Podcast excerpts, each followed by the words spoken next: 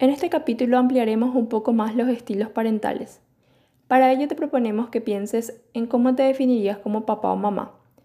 Te definirías como un padre mandón crítico, duro, controlador, que solo tiene el poder absoluto de decisión en la casa y su hijo debe obedecer, donde hay poca participación de sus hijos hacia opiniones o incluso reglas de la casa, donde tus necesidades parentales son más importantes que las necesidades de tus hijos.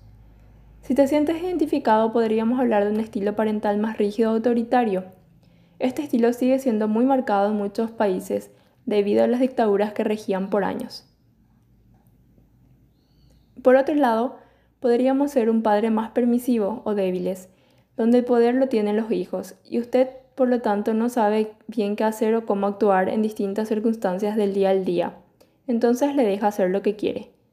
Se definiría como un padre más permisivo y donde sus hijos son el centro del universo y sus necesidades son más importantes que las necesidades de usted como padre o madre.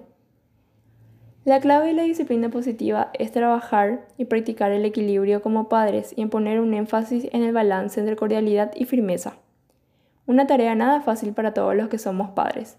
Es por eso que ambas necesidades son importantes, tanto la de los niños como la de los adultos, entonces allí podremos hablar del respeto mutuo.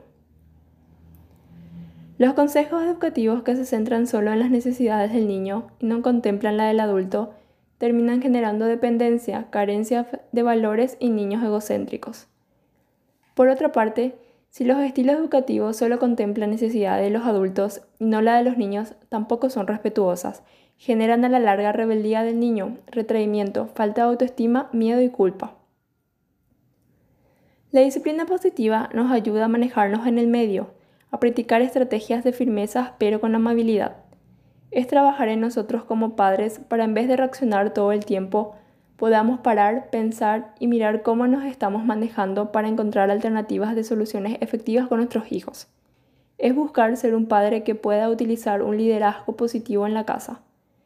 Cambiando usted incluso en pequeñas cosas del día al día, puede influir positivamente en la conducta de sus hijos. Un padre que practica la disciplina positiva en su hogar no coloca a su hijo en el centro del universo, Conoce la personalidad de su hijo. Puede establecer límites sin ofender, generar culpa o romperles el corazón. Reflexione sobre las áreas en las que le gustaría mejorar como padre. Piense en las fortalezas y debilidades. Trabaje en un tema a la vez, generando pequeños pasos hacia el cambio. De esta manera evita agobiar a sus hijos y también a usted mismo. Tenga en mente que la educación es para toda la vida en esta corriente nos enfocamos en mirar la meta. El fin último es verle a nuestros hijos felices, desarrollando su potencial con una sana autoestima, con habilidades para la vida diaria, sociales y cognitivas. Es que sean personas capaces, responsables y respetuosas para la sociedad y también con la familia. Casi todos los padres desean estas cualidades para sus hijos cuando le consultamos en las charlas o cursos. Debemos enfocarnos en la meta y valorar el camino del día al día para gestionar nuestra firmeza y cordialidad con ellos. Hoy te dejamos esta pregunta. ¿Tus acciones como padre te acercan más a tus hijos o te alejan de ellos? ¿Te acercan más a ser un padre firme y cordial hacia el centro o hacia dónde? No te pierdas nuestro próximo podcast.